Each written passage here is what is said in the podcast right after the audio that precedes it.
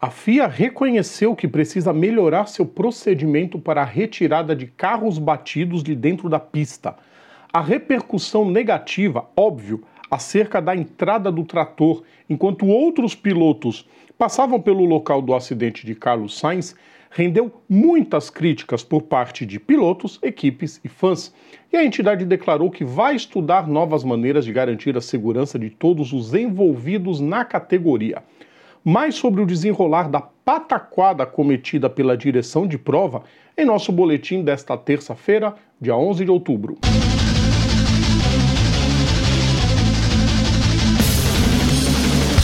Salve a todos os nossos ouvintes e seguidores, sejam bem-vindos. Eu sou Rodrigo Vilela. Está começando mais um boletim Papo Veloz com as notícias mais importantes do dia. Antes da gente começar, como eu sempre peço para vocês e continuarei pedindo, deixem o like nos nossos vídeos, compartilhem nosso conteúdo, inscrevam-se no nosso canal e ativem as notificações para gerar engajamento e a gente crescer cada vez mais. Vamos aos destaques de hoje, então.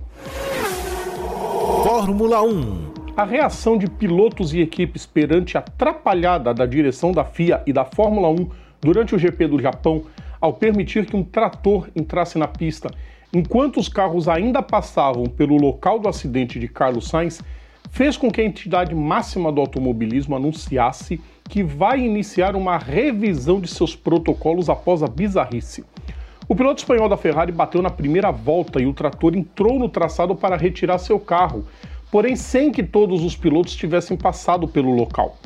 Pierre Gasly reclamou de forma bastante rude no rádio, com razão, e acabou punido em 20 segundos porque, segundo os comissários, acelerou demais sob regime de bandeira vermelha, atingindo velocidades próximas a 250 km por hora.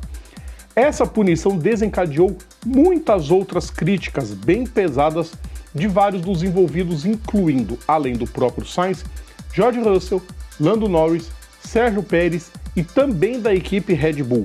A FIA emitiu um comunicado em que reconhece as críticas e promete trabalhar no protocolo de segurança em momentos de retirada de um carro do traçado, segundo o texto, como parte de uma prática comum de reunião e análise de todos os incidentes de corrida.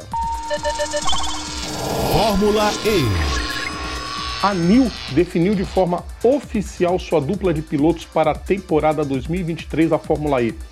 Após ter anunciado o brasileiro Sérgio Sete Câmara, egresso da Dragon, a equipe chinesa confirmou que seguirá com Dan Tickton.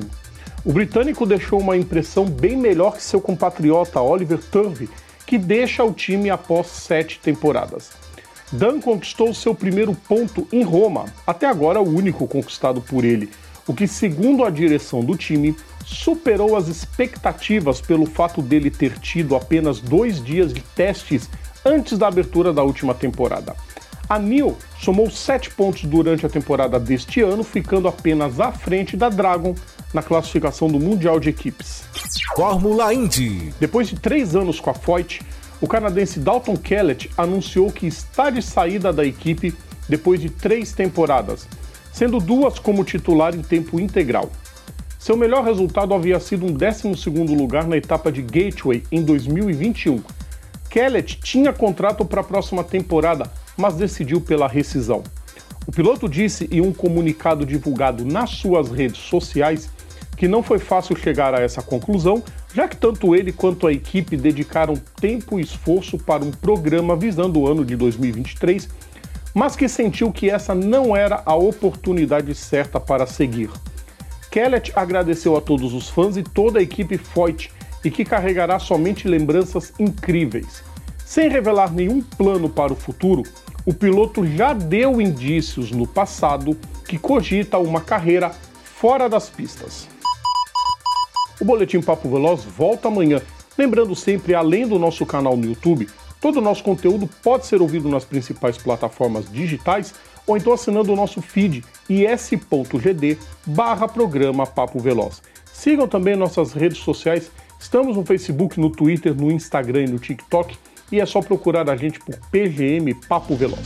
Um grande abraço a todos e até amanhã. Tchau!